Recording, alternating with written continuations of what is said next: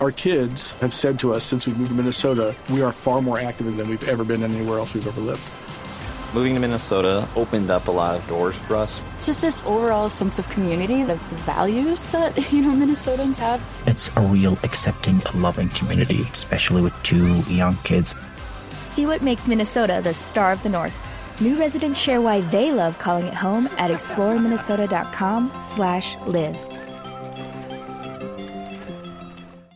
Eliezer Muñoz es mayor encargado de la operación especial de rescate de los niños, lideró el grupo de indígenas que participó en el rescate de estos pequeños y es integrante del resguardo indígena Jirijiri. Señor Muñoz, buenos días.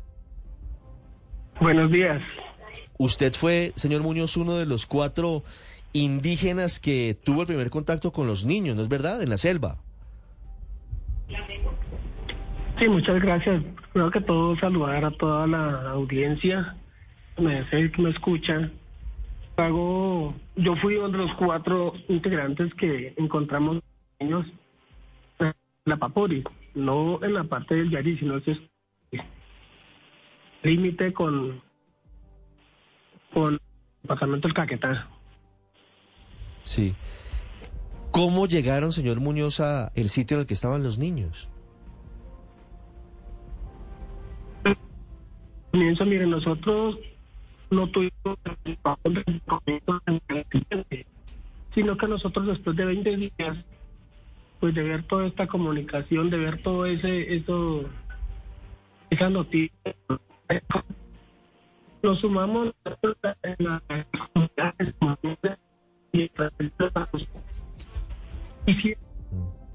Don Eliezer, lamentablemente no tenemos la mejor comunicación. Le ruego que intente ubicarse al lado de una ventana para poder seguir escuchando esta maravillosa historia de cómo encuentran ustedes a los niños con este final feliz que ha tenido toda esta historia que tuvo al país 40 días en vilo. ¿Me escucha ahí, señor Muñoz? Sí, yo lo escucho perfectamente. Ahí lo, ahí lo escucho mejor, discúlpeme. Usted nos estaba contando. Bueno, entonces nosotros a través de nuestra asociación y perfectamente con la abogada Diana de la URT que llama a nuestro consejero mayor en Asilán para pues solicitar apoyo. Y ahí estábamos nosotros presentes. Reunimos las guardias de diferentes comunidades para hacer partícipe de esto. ¿Quién es la persona, quién es la persona, señor Muñoz, que inicialmente desde el ejército pide el apoyo de los indígenas o dice, mire, esto sin eh, la ayuda de las comunidades que llevan siglos viviendo aquí es imposible. ¿Quién es la persona que los convoca inicialmente a ustedes? No, a nosotros el ejército no nos convocó. ¿Quién los convocó? A nosotros nos convocó la doctora Diana, abogada de la URT, Unidad de Reparación de URT, Unidad de Restitución de Tierra. Sí. Es la que nos, nos comunica a la asociación, le ha encargado al presidente Machiavelo Yassi, es el presidente de nuestra asociación Asilar. Nosotros inmediatamente él convoca esa noche ese espacio para mirar y poner de una vez en marcha lo que son las guardias. Pero la guardia de nosotros como tal es una guardia que no está preparada para estos para estos trotes, digámoslo así. Porque nosotros nos falta mucho en este, en este sentido. Por eso vimos, ya acá en campo vimos la necesidad de unirnos, porque primeramente nosotros no queríamos trabajar con las fuerzas militares, porque sabemos que nuestras creencias es muy diferente. Por lo mismo tanto, ellos estuvieron cerca, pero ellos estaban totalmente vendados. Ellos no lo iban a encontrar si estuvieran ellos solo no lo encontrarían. Pero, don Eliezer, eso quiere decir que, eso quiere decir, perdóneme, que trabajaron juntos pero no revueltos? Quiere decir, por un lado iban las fuerzas militares y por otro lado iban los indígenas o estaban formando parte del mismo grupo? déjeme explicarle que yo voy allá al tema sí. y cómo hicimos para unirnos. Sí. Entonces, nosotros no teníamos radio de comunicación, no teníamos eh, teléfono satelital para comunicarnos, nada de eso. Los radios que nosotros tenemos son unos radios de poquito alcance. Entonces no teníamos, bueno, Eso nos dio para nosotros tener la posibilidad de unirnos con el ejército. Y gracias que allá hubo un, un cuerpo de, de grupos ahí, de soldados, que impactó totalmente, digámoslo así, nos cayó bien. Y fue lo que estuvieron desde el principio y casi parte de toda la misión. Pues lastimosamente ellos lo levantaron ya cuando era casi el final. Pero para que estuvieron muy pendientes de la comunicación, estuvieron pendientes quizás de nuestra salud también, estuvieron pendientes de la comida, lo que había se comía, se compartía. Bueno, es una historia muy bonita. Para llegar al término de unirnos con ellos, ¿qué hicimos nosotros como autoridad indígena? Lo primero que nuestra concentración tiene que ser, la concentración espiritual tiene que ser entre equipos de mambeadores, lo que consumimos el mambe, Sí. el ambil, ¿sí? El tabaco. Entre los que consumimos eso, hacemos esa conexión a nuestro Padre Creador. Y para eso no debemos de tener personas ajenas a esto. Sí. ¿Alguien del ejército, alguien del no ejército fue posible. mambeador para poder hacer esa, esa alianza? No, no, no, no. ¿Y entonces cómo lo hicieron? una cosa es ser bambeador, otra cosa es usted llevar eso con un sentido de pertenencia como indígena. Sí, ¿sí? ah, por ¿Qué supuesto. hicimos nosotros? Nosotros sabíamos que ese terreno no es de nosotros, es un terreno virgen. ¿Cuál era la ventaja del, del ejército? La ventaja del ejército es que ellos tenían todo el mapeo. ¿sí? Si nosotros nos movíamos, teníamos que darle, pedirle unas coordenadas al ejército que ya sabía para, en caso de que si alguien se perdiera, eso pasó Sí, entre nosotros los indígenas, ellos inmediatamente hacían la operación de búsqueda, ¿sí? inmediatamente porque ellos tenían los GPS listos, bueno, ¿en qué sitio fue? De una. ¿sí? En cambio nosotros no. Eso lo hizo a que nosotros nos uniéramos, pero eso no se dio sino en los espacios autónomos de nosotros como autoridad claro. en este campo mi persona y don Rubio Calderón, ¿sí? de Araraquara, porque los dos era que estamos coordinando esto. Esto es un trabajo en equipo. Es un trabajo en equipo, sin A pesar duda. que Rubio es de Araraquara, ¿sí? Araraquara, Araraquara, Amazonas. Amazonas. Yo hago parte del Putumayo. Sí. ¿sí?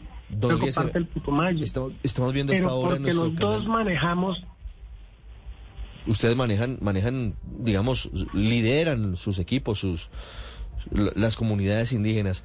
Don Eliezer, quería decirle antes de la siguiente pregunta que a esta hora nuestros usuarios, la gente que nos ve en Facebook y en YouTube, está viendo las imágenes de ustedes cuando llegaron el pasado viernes y se encontraron con los niños del rescate luego del Ejército Nacional. Así que ahí está muy impresionante, María Camila, lo que pasó el pasado viernes en las selvas son, del sur son del las país. imágenes del punto final de esta búsqueda, don Eliezer. En algún momento, entendiendo las dificultades de la selva, lo que usted dice, eh, las dificultades para ubicarse, para, para mantenerse en pie en una selva tan espesa, en unas condiciones tan complejas, ¿pensaron o hablaron en algún momento de suspender la búsqueda, de abandonar la búsqueda de los hermanitos Mucutuy? Pero nosotros teníamos una misión muy clara. Y esa misión que nosotros traíamos como del Putumayo, la traía también los de Araraquara. El único propósito, y todo esto prevalece, es la fe. Y toda nuestra sabiduría, nuestra inteligencia, nuestro conocer ancestral, eso es lo que nos da a nosotros la fuerza. Si nosotros veníamos con este propósito, nosotros no teníamos que desfallecer. Nosotros para eso utilizamos nuestras plantas sagradas, que es la coca, el andil y el tabaco. Y una segunda planta, la más importante que nuestro padre creador, el Caimo, nos dejó, es la planta del yajé. Es la última instancia que nosotros tenemos para saber la gran verdad. Nosotros como muros. Y eso fue la última instancia porque desde nuestro Sí. teníamos todas las creencias, sí nos daba. El jueves, el jueves, un día antes de que rescataran a los hermanitos Mucutuy, ustedes hacen el ritual del yajé y ese ritual es determinante para Así saber dónde es. están. Ponle cuidado. Nosotros ya nos habíamos reunido porque siempre todas las noches nosotros planificamos las actividades, elevamos nuestras peticiones. Ese día, bueno, vamos a tomar ese remedio. ¿Sí? Es lo último.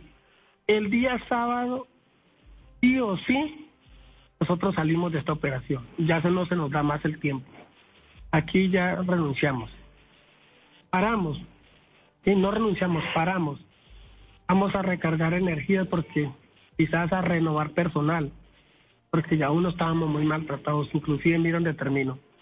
Pero bueno, yo le decía a los compañeros, la fe, muchachos, la fe es lo último que se pierde. Quizás Dios nos está probando qué tan fuerte estamos en la fe.